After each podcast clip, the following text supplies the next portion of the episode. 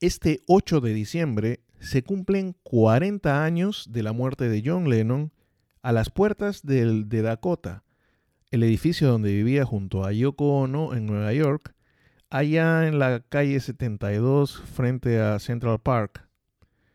Al hablar de John es inevitable hablar de The Beatles, grupo por el cual tengo una pasión solo comparable a la del grupo con el que crecí y del cual hasta ahora soy un fiel admirador, The Cure. Pero bueno, ya habrá tiempo para Robert Smith y compañía, que en lo que estamos ahora es en The Beatles. María Carvajo es una periodista española, aficionada de los muchachos de Liverpool, pero en serio, ¿eh? con devoción de leer y ver todo lo que está a su alcance, y está publicando el libro Beatles para Palmípedos, junto al ilustrador Andrés Vallejo. Con María compartimos nuestra pasión por los Fat Four a través de Twitter, donde justamente hace dos años descubrí un genial hilo suyo recordando los 50 años del álbum blanco, el mismo que les recomiendo y que dio origen precisamente a su libro. Porque aún podemos conversar te invito a disfrutar de una charla entre dos Beatlemaníacos que unen Santo Domingo y Madrid con una indisimulable pasión por la obra de John, Paul, George y Ringo. Y no, no es que seamos los más conocedores ni de cerca, bueno, vamos, María sí, yo no, pero si te gustan los Beatles, te vas a identificar con nosotros y si no te gustan, te prometo que vas a aprender un poquito de ellos. Así que dale, Escucha lo que viene a continuación. Recuerda que puedes escuchar el podcast Aún Podemos Conversar en tu plataforma de podcast favorita. Apple Podcast, Spotify, la que tú quieras. Y si te gusta, nada mejor que compartirlo. Aún podemos conversar con Pedro Ramírez.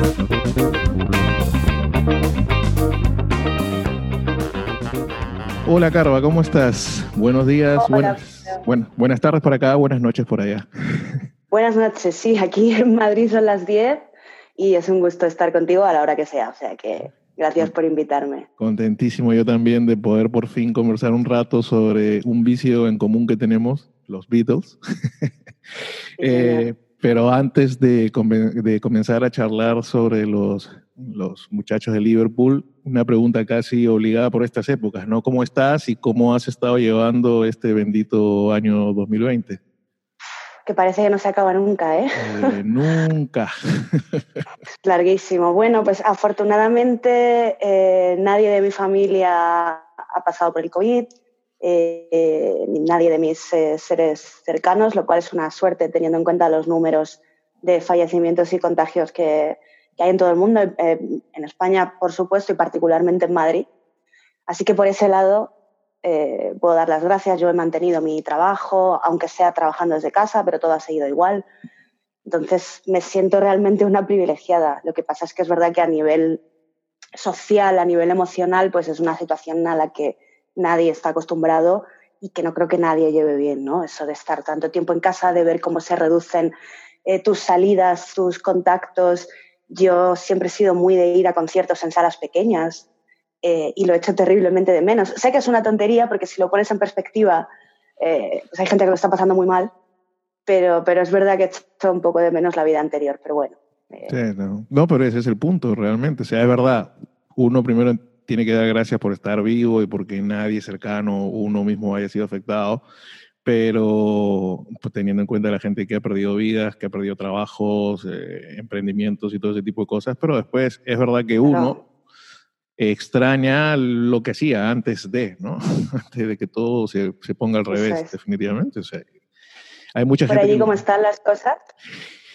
Eh, ha estado bastante controlado. Creo que ahora está subiendo un poquito, no obviamente en los números que se ven por allá por Europa, pero está subiendo sin prisa, pero sin pausa un poco el índice de positividad diariamente. Así que yo imagino que diciembre en el mundo en general va a ser inevitable que, suba otra vez, ¿no? Porque es que la gente y las fiestas de fin de año, complicado. Pero más o menos bien, adiós, gracias. En todo caso, estábamos reunidos un poco para hablar de los Beatles con dos excusas de promedio, ¿no? Y a partir de ahí hablar de los Beatles lleva por 10.000 ramas. Una era, eh, los próximos días se cumplen 40 años de, del asesinato de John Lennon. 40 años, se dice fácil.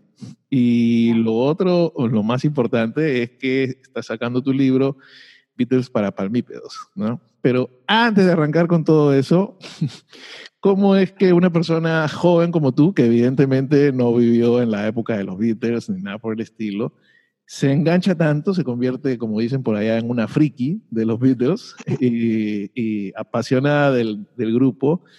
¿Cómo los descubres? ¿Cómo te llegan? ¿Cómo es que de un momento a otro este, llega toda esa pues?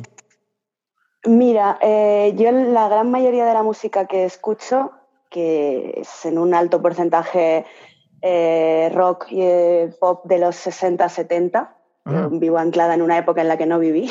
¿Y por qué? se, la debo a mis padres. Ah, ok. Mis padres son muy aficionados a la música y, desde que yo era pequeña en, en, mi casa se ha escuchado a Elvis, se ha escuchado a los Doors, eh, se ha escuchado los Hollies, se ha escuchado más adelante David Bowie, a Dire Straits, por supuesto a los Beatles.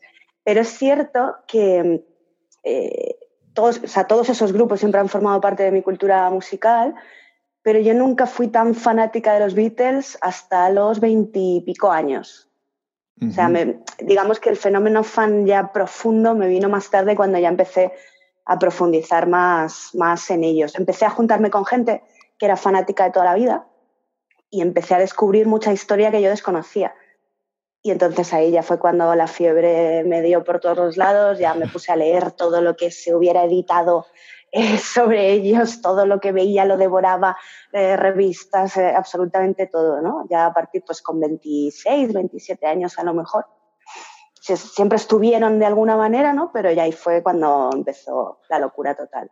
¿Y con qué, con qué álbum te enganchas en particular en lo musical? ¿Cuál es el primer álbum que tú dices, este es una joya o este es el primero que me enganchó y lo escuché 700 veces hasta, hasta el cansancio? Pues eh, probablemente el álbum blanco de Beatles. Es tu favorito, ¿no? Sí, es, es, mi, es mi favorito. No sabría, en realidad, cuando me hacen esta pregunta no sabría explicarte por qué, porque me gustan todos, todos tienen algo, pero el álbum blanco tiene algo especial en esa mezcla de, estilos. Eh, yo me acuerdo que cuando, o sea, en, casa de mis padres, pues había típico recopilatorio, tal, ¿no? Eh, después ya nos fuimos diciendo con, con, los demás discos. Pero en esta época que te digo que ya empecé a, a profundizar en su música, me llamaba mucho la atención los, los, diferentes palos que eran capaces de tocar en un mismo álbum tan extenso como es el blanco, cómo podrían hacer eh, canciones tan perfectas como Wild My Guitar y luego meter por ahí Bungalow Bill, por ejemplo, ¿no? Que, que a mí esa mezcla me, me, tenía y me tiene fascinada a día de hoy. Sí, sí. Yo creo que si tengo que quedarme con un, con un disco, el que más veces he escuchado, el que contiene eh, muchas de mis canciones que pondría en un hipotético e imposible top 10 eh, están en el blanco. Ahora, la paradoja de un, de un álbum como El Blanco, bueno, y después de Abbey Road y de Let It Be, es que probablemente eh, son para muchos los mejores y son en momentos en que los tipos literalmente casi ya no podían ni verse, ¿no? Es que es algo, es algo que me fascina también, no solo el álbum en sí, sino las circunstancias en las que se grabaron, ¿no? Por, eso que tú dices, porque era un momento de tensión. Eh, en la India habían acabado un poco hartos, después hubo ese reducto de felicidad que son las demos de Esser, ¿no? que tú escuchas ahí como a, unos colegas tocando, pero es verdad que luego a la hora de meterse en el estudio eh, la tensión empezaba a, vamos, a poder cortarse perfectamente. Pero es que a lo mejor probablemente eh, eso mismo incide en, en, lo ecléctico de, de un álbum como El Blanco, ¿no? Que de repente digan, bueno, yo traje esta canción, yo traje otra, no me voy a pelear contigo más porque cuál canción ponemos, pongamos las dos, pues pongamos las tres y al final viene la de George y viene la de John y viene la de, la de Paul y, y terminó siendo tan ecléctico como genial al mismo tiempo, ¿no? Sí, sí, es verdad que, en, lo ecléctico del álbum también reside esa individualidad que hasta ese momento quizás no había sido tanta, ¿no? Eh, sobre todo en la primera época, que yo era el tandem eh, Paul McCartney y John Lennon, lo hacemos todos juntos. Es verdad que siempre uno, cuando profundiza en su, en su discografía, sabe distinguir cuáles eran más de John y cuáles eran más de Paul, pero bueno, eran, eran como un todo, ¿no? Y con el paso de los años, eh, poniendo en contexto que eran unos chavales de veintipocos años que de repente eran los reyes del mundo y que es imposible no volverse loco, pues claro, las, tensiones, las, las venas creativas, digamos, que van a lo mejor por caminos diferentes, hasta que llegan a un punto en el que, y de hecho el álbum blanco a veces se define así, son canciones de los cuatro por separado metidas en un mismo álbum. Eh, de hecho, hay canciones eh, eh, como, como Honey Pie, que está grabada enteramente por, por Paul, o sea, con poca ayuda, o sea, ni siquiera el resto estaba en el estudio, ese tipo de cosas. Ringo no estaba por ahí, se tomó unas vacaciones, después volvió y todo el asunto, ¿no? Largamente comentado, pero salió cada genialidad que tú dices, bueno, pues, lo ves a, a, Paul en plan rockero con Helter Skelter y por ahí Rocky Raccoon también es una locura. En realidad es un disco es un disco genial, pues ciertamente, es lo que tú dices. A mí me, me encanta, aunque te digo que yo tengo cierta debilidad por... El tema con los Beatles es lo que tú dijiste, te gustan todos. Si, si eres Beatlemaníaco, te gustan todos los álbumes. Y en realidad, a lo mejor uno sufre de falta de objetividad, si es que existe la objetividad. Porque aún cuando hay gente que a veces te critica un álbum como For Sale, por ejemplo, tú, tú escuchas For Sale y tú dices, For no es un disco malo, al contrario, me gusta. Entonces, lo que pasa es que tú escuchas tal disco y vas a encariñarte con ese disco.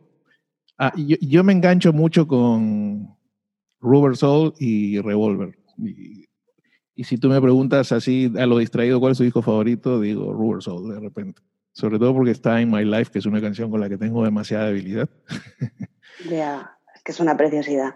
Yo la verdad es que después del blanco seguro van Revolver y, y Rubber Soul, seguro. No sé si primero uno y luego otro, pero mi top tres eh, son, son, esos discos. Pero te diré que soy una ferviente defensora del Beatles for Sale, porque eh, a menudo se le, se le denota, es verdad que es el disco que más versiones tiene, que se hizo muy rápido, que, pero también es un disco que tiene No Reply o I Don't Want to Spoil the Party, que tú dices... Eh, ¿cuántos grupos del mundo firmarían por tener esas canciones?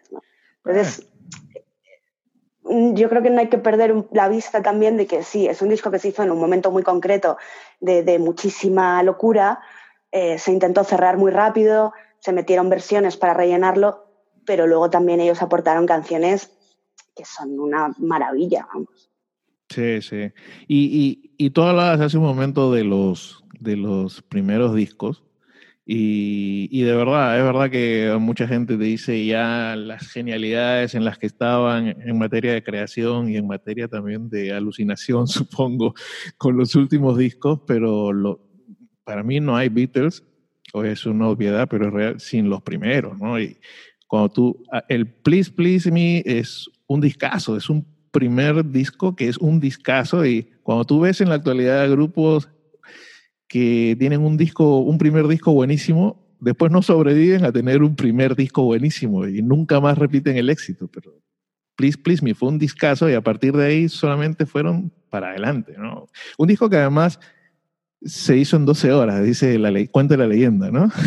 Así es, así es. Eh, todo un día de, estudio ya en Abbey Road. Eh, que termina con ese twist and shout con, con, John desatado, sin camiseta y ya dándolo todo. Y con la voz ya rasposa totalmente. La voz completamente rasgada, pero así queda perfecta la canción. Y, y a mí me parece un disco redondo eh, para, para, un debut eh, en, en, aquellos tiempos, en, en, lo rápido que fue todo, la repercusión que tuvo, no inmediata, pero, pero vamos, a los pocos meses ya era todo una locura. Es muy difícil tener un disco de debut tan joven. Eh, que sea tan bueno y después lo que tú dices, el, el, seguir siempre hacia arriba, porque es que fue siempre hacia arriba. Y estamos hablando, a mí me gusta siempre ponerlo en la perspectiva del tiempo, porque mucha gente que no sea conocedora de la carrera de los Beatles, teniendo en cuenta la repercusión que tienen todavía a día de hoy, quizá no sepa que desde el primer disco de los Beatles hasta el último pasaron solo siete años. Que a mí es que yo cada o sea, me parece una locura cada vez que lo pienso, incluso conociendo la historia, me parece increíble que el grupo, que te pueda gustar o no, pero que el grupo, el grupo que todo el mundo conoce en todo el mundo, en realidad su carrera discográfica oficial, digamos, desde el primer álbum hasta el último, se reduce a siete años. Que, Que hoy en día cualquier grupo tarda siete años en sacar un disco. Sí, que oficialmente son 13, amén de todos los singles, todas las versiones, todas las cosas. Son 13 álbumes, Sí. eh, tú estás hablando un promedio de dos álbumes por año, básicamente. Y, y, y como tú dices, ¿no? Hoy en la, en la actualidad vemos grupos o cantantes o artistas que sacan dos, tres singles por año en Spotify y si sacan más le sale una hernia del esfuerzo y, y tú tienes a estos, solo, solo Lennon y McCartney tienen pues como 300 canciones en- entre los dos, amén de George y de, y de no, de Ringo no, amén de George. Pobrecito, siempre lo dejamos fuera, pero es que, a ver, Sí, porque yo te iba a preguntar a tu favorito, pero creo que antes teníamos que hablar eh, de Ringo porque yo sé que te- le tienes cariño, pero como que se, que se dedique a tocar la batería y que, que no agarre el micrófono. ¿no? a ver, te diré que soy completamente nula en la discografía en solitario de Ringo. O sea, te podré decir que a lo mejor he escuchado tres canciones en mi vida, Photograph y, Y y, y Don't Come Easy y yo qué sé, y que a lo mejor ya está. Pero Ringo era imprescindible en los Beatles, eso es innegable. O sea, todos lo eran, pero a menudo se deja Ringo con el pobrecito que no pintaba nada y desde luego los Beatles sin él no habrían sido lo que fueron. Eran, eran los cuatro que tenían que ser, cada uno tenía su papel y Ringo era una excelente batería. Sí. Eso es Sí. innegable. Pero es verdad que a nivel, nivel de composición nunca estuvo a la altura de, de los demás, ¿no? Eh, y a mí me gusta mucho Octopus Garden, por ejemplo, pero no la puedes comparar con Something. No. Y no. están en el mismo álbum, además. Entonces es como... es incomparable. Vamos, pero vamos a darle su. Vamos a darle una mano a Ringo. Yo te digo, I, I Wanna Be Your Man y Act Naturally, por ejemplo, la canta bien. O sea, van bien. Nunca van a ser del top 10 de, de los Beatles, ni el top 20 probablemente, pero Ya. la lleva bien.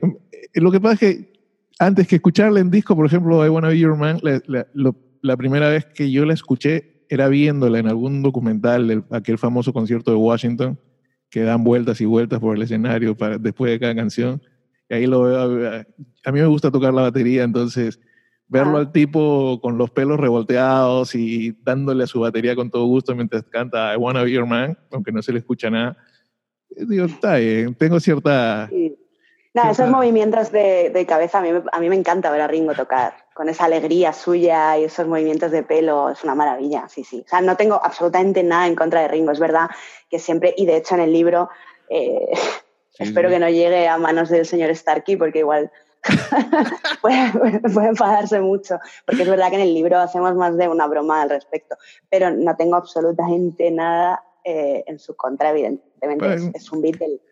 Creo que se lo tomaría bien el hombre con su rollo peace and love. Sí. Se, le ve, se le ve un tío bastante zen. Sí, exactamente. Ahora, tu Beatle favorito o por el que tienes mayor debilidad, George. George. Sin duda. ¿Por qué? Eh, te digo lo mismo que con lo del disco. No, no te sabría decir. eh, me fascina su, su figura, ese un poco tercero en discordia eh, durante la vida del grupo, ¿no? Y cómo fue haciéndose un hueco poco a poco eh, con, con canciones cada vez más y más grandes. Me, me gusta su ascenso dentro del grupo de alguna manera, ¿no? El estatus que fue, que fue ganando. Luego sus canciones, eh, las canciones que él ha aportado a, al grupo es que no hay ninguna mala y después su discografía en solitario es una delicia.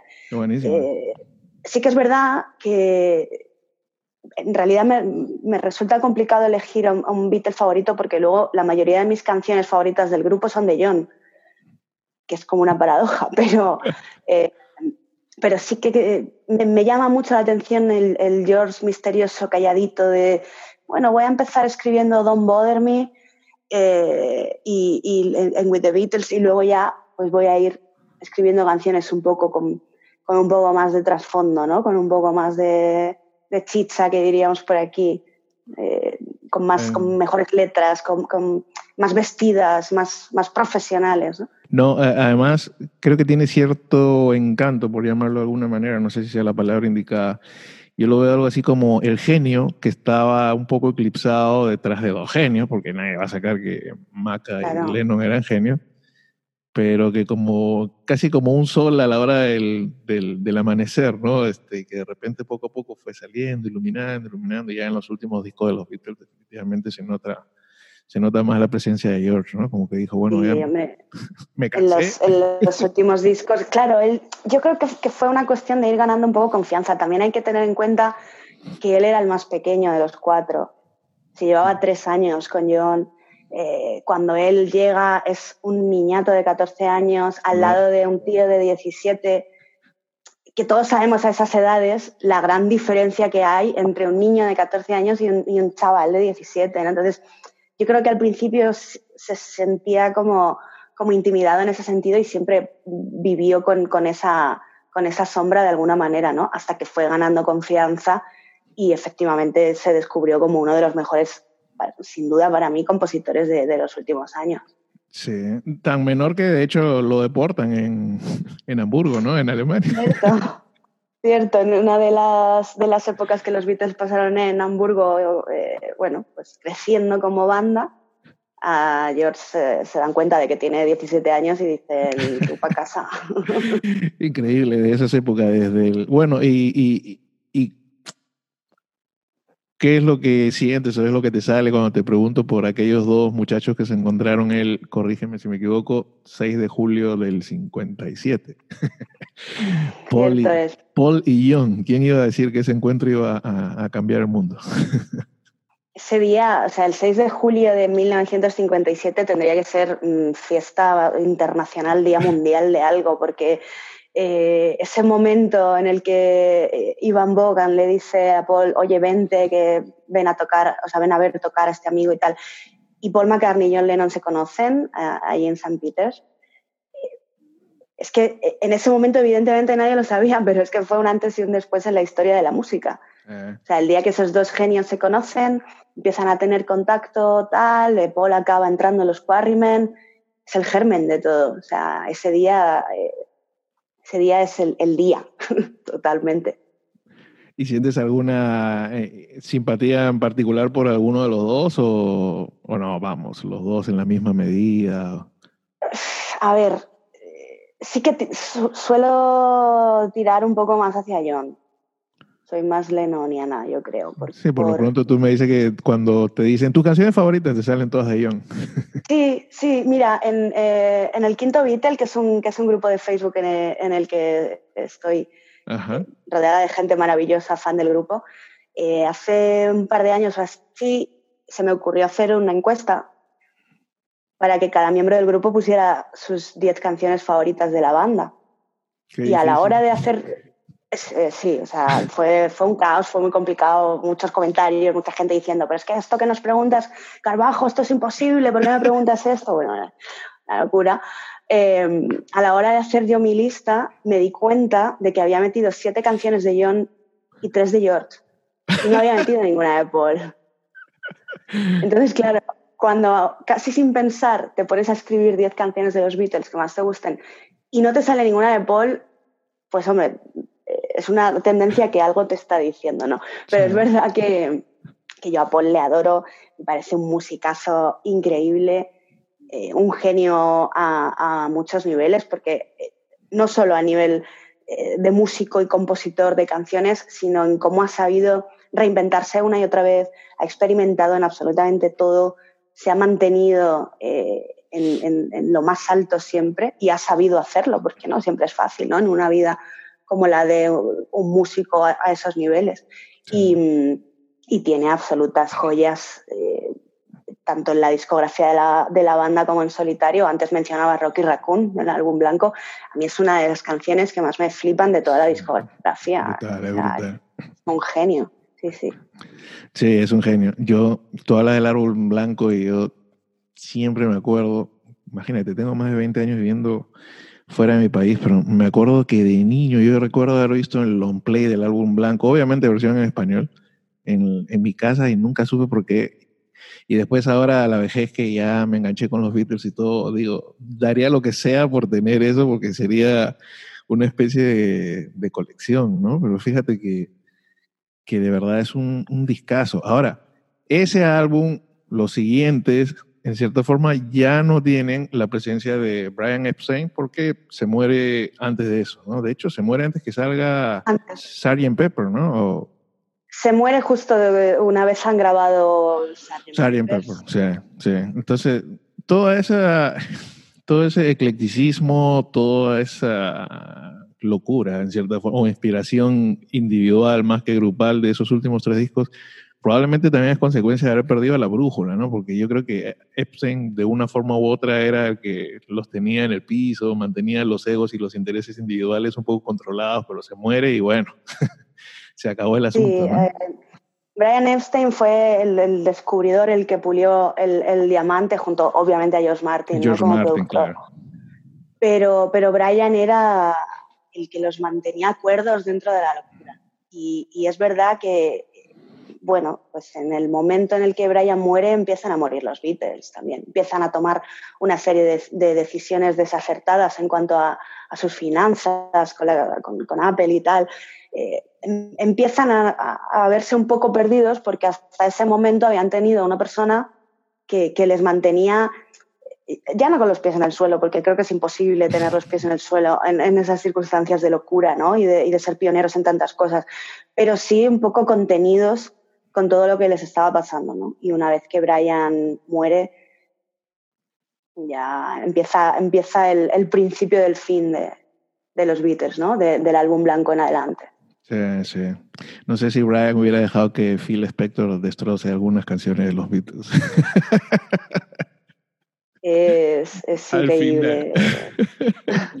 Ahora, todos los, todos los discos eh, producidos por George Martin, todo maravilloso, todo medido, todo vamos a hacer, y llega Phil Spector con su muro de sonido y, hace lo que hace con Let It Be, ¿no? Que, bueno, a ver, yo tampoco es que sea una detractora de no escucho el disco, pero, pero sí que está demasiado recargado y de hecho, unos años después, Paul es el impulsor de, sacar al mercado el Let Be Naked, que es, eh, bueno, pues, sin, esa producción pomposa.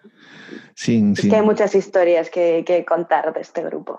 Es que es demasiado, ¿cierto? Yo, yo he llegado a la conclusión que mientras tú más sabes de los Beatles, en realidad te das cuenta que menos sabes o que te falta saber demasiado de los Beatles. Que te lees 5, 6, 7, 8 libros y te das cuenta que te faltan 150.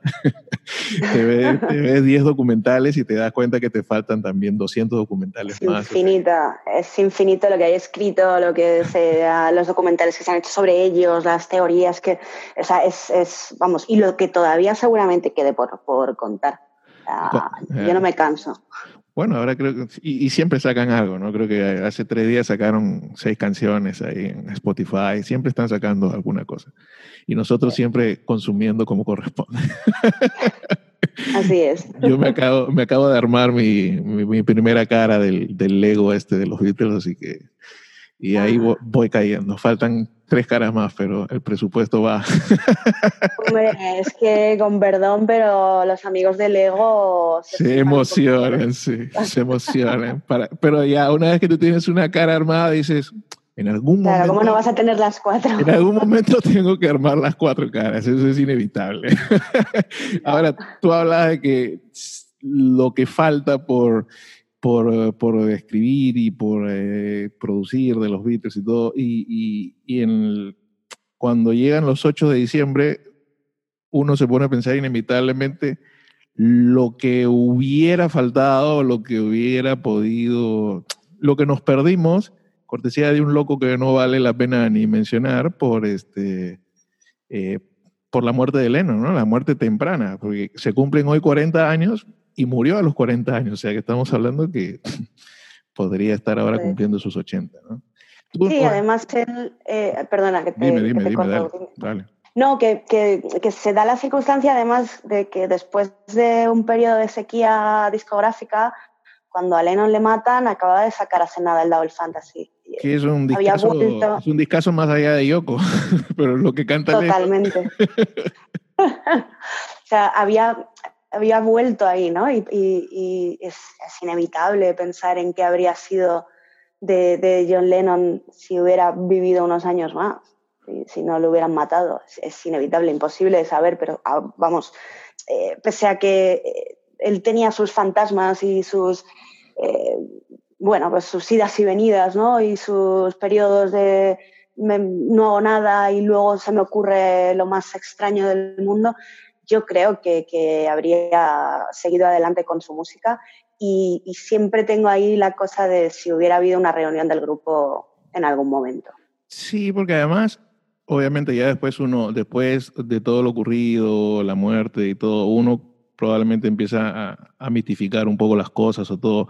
Pero además, uno lee la entrevista de ese mismo día que, vino a terminar haciendo ese mismo día con la Rolling Stone, y tú lees un Lennon un poco más reposado, calmado, como tú misma dices de que siempre tuvo sus demonios, como que parecía que tenía los demonios en control. Por lo pronto, la entrevista da esa impresión y Double Fantasy también da esa impresión, ¿no? Un Lennon con joyitas como Watching the Wheels o eh, Woman, o sea, e, entre otras, la primera, la que comienza el disco, que se me fue el nombre ahora mismo, entonces, este, te daba esa impresión, pero bueno, pues todo se cortó. Ya, todo, todo de golpe. Pero es verdad que sí que en, esa entrevista que, mencionas, que después se editó eh, en formato libro, eh, se ve un Lennon muy reflexivo, muy, muy detractor también de muchas de las cosas que había hecho con los Beatles, porque era muy de Lennon decir, no, esta canción era una basura y tal. O sea, lo único que no me gustaba de Lennon, que por él casi todo lo que hicieron los Beatles era una basura en algún momento. Sí, sí, totalmente, totalmente. Pero, pero yo, no sé, eh, creo que, que, o sea, evidentemente nunca es un buen momento para matar a nadie, pero creo que le mataron en el peor momento.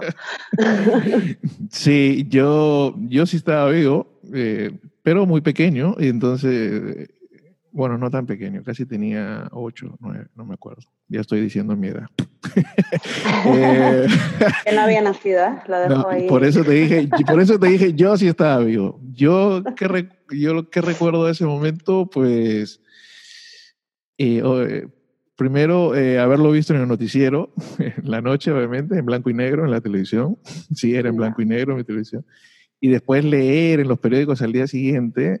Me acuerdo mucho, no sé por qué, siempre el detalle que el, asesino eh, tenía en el, en el hotel el guardián en el centeno, si no me equivoco, que tenía ese libro en el hotel. No sé por qué ese detalle siempre me quedó ahí. Y, y obviamente yo leí, escuchaba y leía y todo. Y la verdad tengo que reconocer en esa época, yo de los Beatles mm, todavía no había escuchado mucho, ni siquiera, ¿no? Un par de años después es que me llega un cassette de grandes éxitos de esos que tienen los títulos en, en, español, ¿no? Este, nosotros podemos solucionarlo. Novelista, Me encanta eso. Novelista. Eh, Campo de fresas. Anochecer de un día agitado, ¿no? Este, eh, pero sí, sí. Y después, antes de engancharme con los Beatles, de escuchar más a los Beatles, yo te digo, lo primero que yo recuerdo es engancharme con Nobody Told Me, que es de un disco que sacan en el 84, 83, si no me equivoco, de John Lennon Nobody Told Me comenzó a sonar y comenzó a sonar. Y, y, sí, pero ya después cuando lo ves en perspectiva, años después, dices, qué desperdicio. qué desperdicio. Todo lo que pudo ser y no será, pues, ¿no? Definitivamente. Tenía un, talento descomunal. Eh, es que lo, lo, tenían todos por separado. O sea, las, las probabilidades de que se junten cuatro músicos eh, con ese talento individual es que es irrepetible eso no va a volver a pasar. Por cierto, que antes, antes mencionabas lo del guardián entre el centeno. Eh, yo me compré el libro cuando, cuando descubrí que, que, el indeseable y que no vamos a nombrar eh, llevaba ese libro encima o lo tenía en esos días o lo estaba leyendo en esos días, me lo compré por, por curiosidad. y... Unas rarezas de estas que una... Pues es uno de mis... Es, pues es un libro que me fascinó, la verdad. O sea que fíjate. Sí, pero el tipo, bueno, un psicópata, ¿qué vamos a hacer? un psicópata. El libro, Carva, cuéntame. Uh. Beatles para palmípedos. Lo primero es, el nombre me parece genial. Tiene su explicación, tiene su explicación. Dale, Eh, dale. Es un nombre que yo creo que llama la atención, ¿no? Porque Beatles para palmípedos, uno puede quedarse diciendo, pero ¿y esto qué es, no? Eh, un día hablando con, buscando el título precisamente, hablando con Andrés Vallejo, que es eh, ilustrador de- del, del libro, coautor al fin y al cabo, em, dijimos, tenemos que ponerle un nombre a esto, porque ya íbamos avanzando, ¿no? Y sabíamos el formato que queríamos llevar a cabo Ujú. pero no teníamos un nombre. Eh, nuestro amigo Pepeca, que nos ha hecho de corrector, nos sugirió que pusiéramos eh, Beatles para millennials, Pero a mí me parecía que eso reducía de alguna manera el interés de otros, eh, de gente más mayor o lo que fuera, ¿no? Y después se te ofenden hasta los millennials también. Claro. Ahora ya sabes que se ofende todo, todo Todos el se ofenden de todo. sí. Y entonces, eh, la fórmula que queríamos emplear para el libro era una especie de Beatles for Dummies. Pero no queríamos usar Beatles for Dummies porque ya está como muy manido ese término, ¿no? Entonces, Sí. vale, vamos a traducirlo a- a- al castellano. Vamos a poner Beatles for Dummies, que sería Beatles para tontos, para principiantes. Principiantes nos parecía soso, tontos era ofensivo. Claro. Eh, empezamos Ahora- a desvariar Ahora hay que tener a- tanto cuidado para no... Claro, claro. Entonces dijimos, Beatles para torpes. Y de torpes pasamos a patos, ¿no? y ya de patos, pues palmípedos. Y dijimos, "Joder, pues mola, porque la gente va a decir, ¿por qué se llama así? Y bueno, pues tienes una historia que contar, ¿no? De- de- del origen del nombre. ¿Y, y, y- cuál es la idea? ¿Cómo lo abordas para que sea un libro diferente, habiéndose escrito tanto de los Beatles y todo eso? ¿Cómo, cómo abordaron el? Bueno, por un lado, y la aclaración es válida, tú comentabas al coautor, es un libro de ilustraciones también, con ilustraciones. Eso es. El texto es, es mío, o sea, lo que es la parte de, de texto es enteramente mía y Andrés aporta las ilustraciones que no son meras ilustraciones. Tienen sus, sus bocadillos, eh, son más a, a estilo viñetas. No es un cómic porque el texto es texto puro, pero es verdad que las, las ilustraciones aportan relato también, también a la historia. Pero le entras con, digo, y no sé, tú me dirás si, si de, de eso se trata, pero le entras con ironía y con humor muy fino desde el inicio, porque si no me equivoco, tras el título tienes un subtítulo algo así como Historia de la banda más sobrevalorada o no, una cosa así. Así es, sí, sí, sí. Eh, la, la ironía y el- y el sentido del humor están presentes en el libro eh, desde, pues, desde lo que tú dices, desde el título y el subtítulo hasta el texto de la contraportada en el que nombramos a los Rolling Stones. Eh, y y en, en- en todos los textos y en todas las ilustraciones. O sea, es un libro eh, que es fiel a la historia de la banda, es fiel 100% a, Ujú. a los datos, o sea, todos los datos que se cuentan, todo el relato de la historia, toda la cronología desde el 6 de julio de 1957 a- hasta Abbey Road, ¿vale? Porque eh, digamos que respetamos el orden de grabación y no el de salida a la venta. El libro acaba con, bueno, tiene un epílogo, pero el libro acaba con, con Abbey Road. Cada capítulo se corresponde a un disco, más un capítulo inicial anterior a Please Please Me, en el que precisamente contamos desde cuando se conocen John y Paul hasta, eh, creo que es la salida de Love Me Do como, como single o, o un poco antes de salir el disco, bueno, por, por aquellos tiempos de finales del 62, principios del 63. El, el libro es fiel a los hechos, pero el libro es un libro muy de humor. ¿vale? O sea, no, no, te, no te estamos contando la biografía del grupo sin más, porque para eso hay gente evidentemente muchísimo más autorizada, eh, con muchísimo más conocimientos que ha vivido con ellos o que, o que ha estudiado mucho más, ¿no?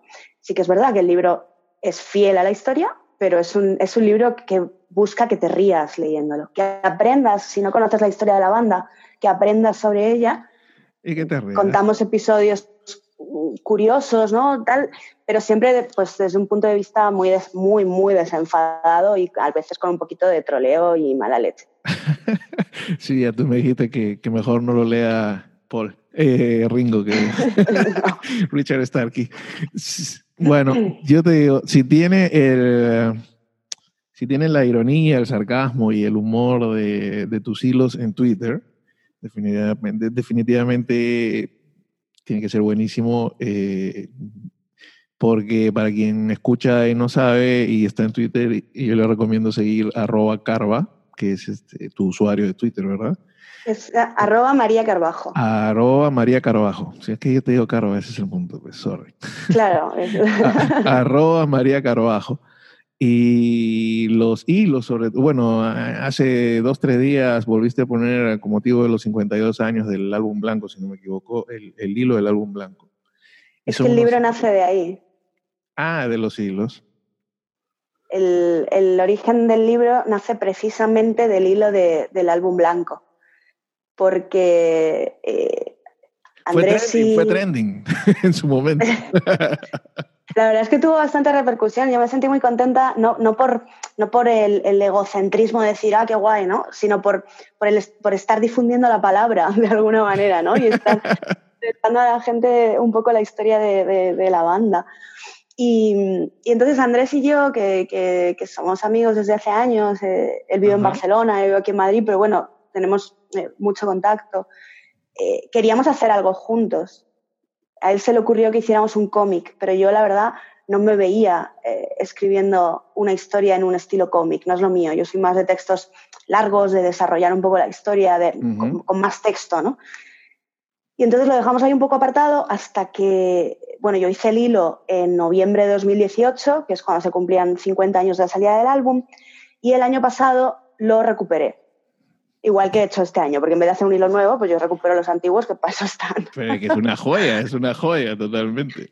Es un hilo muy largo, pero es verdad que es completo y yo creo que, que bueno, que no, quedó, que no quedó mal. De hecho, en el libro, quitando, cambiando algún que otro detalle, eh, el capítulo del álbum blanco es el hilo directamente.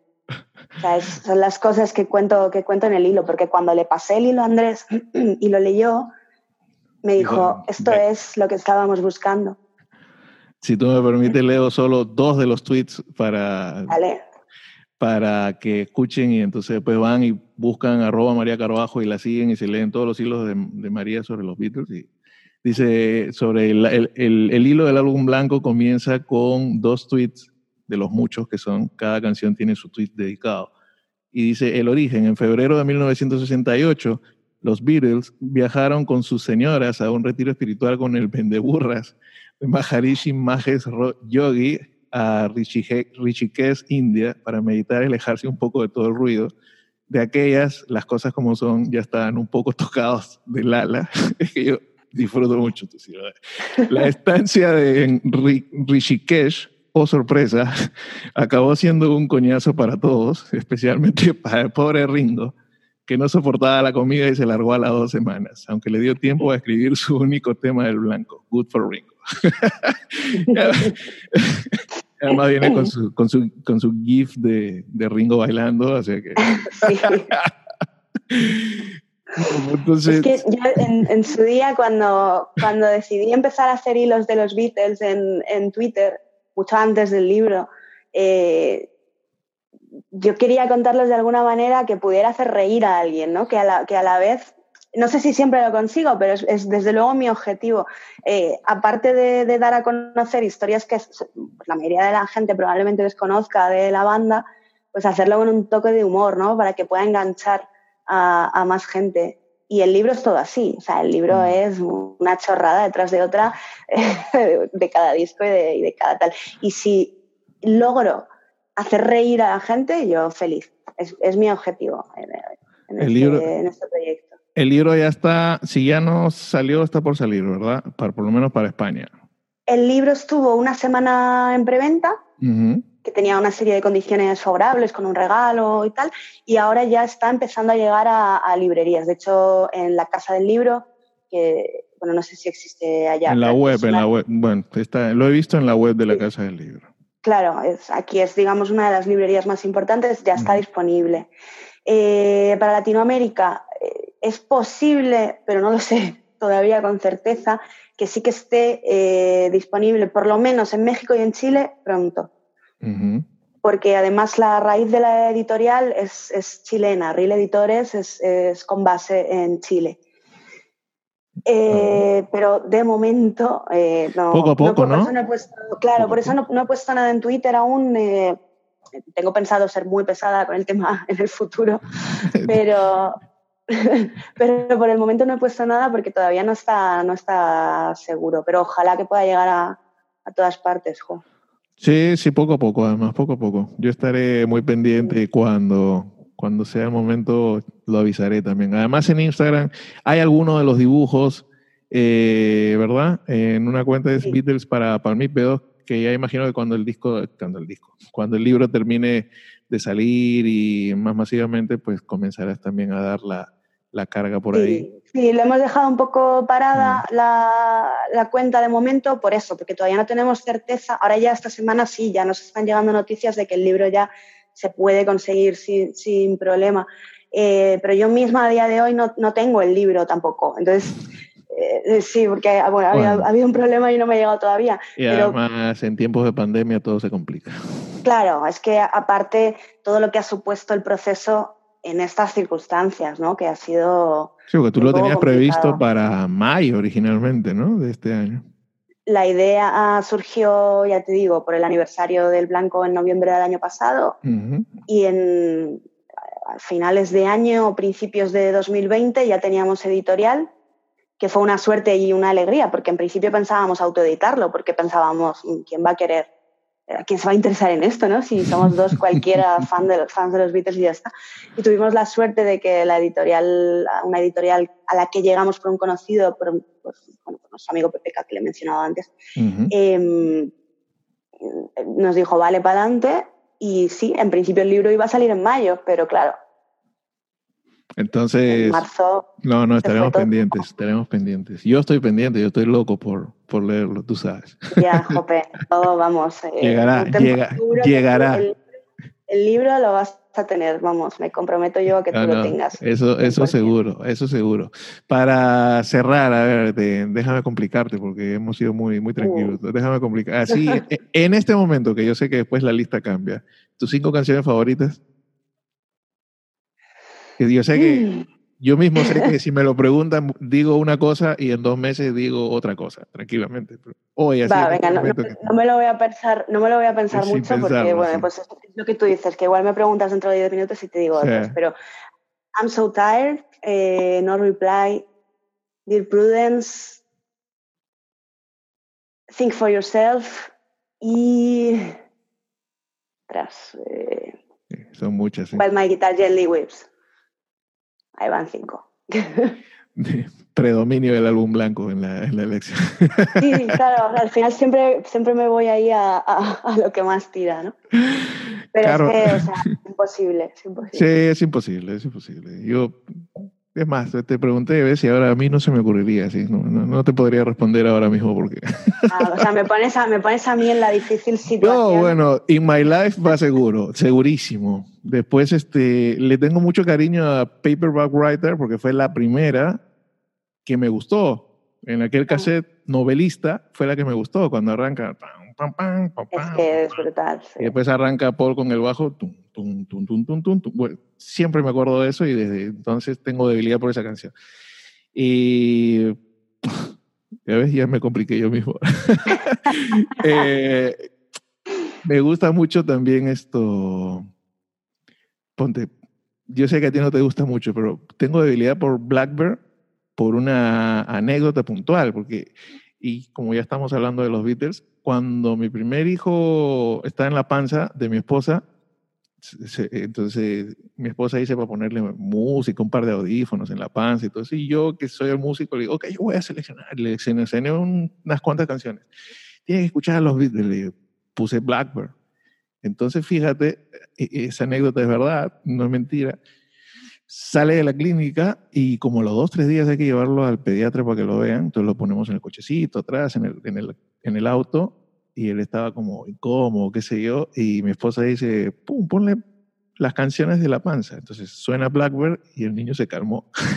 ¡Oh, qué guay! Y, entonces es verdad, probablemente no sea de las mejores, pero bueno, ahora él está de que en plan de tocar piano y dentro de las que ha aprendido está Let It Be y está Blackbird, obviamente. O sea que...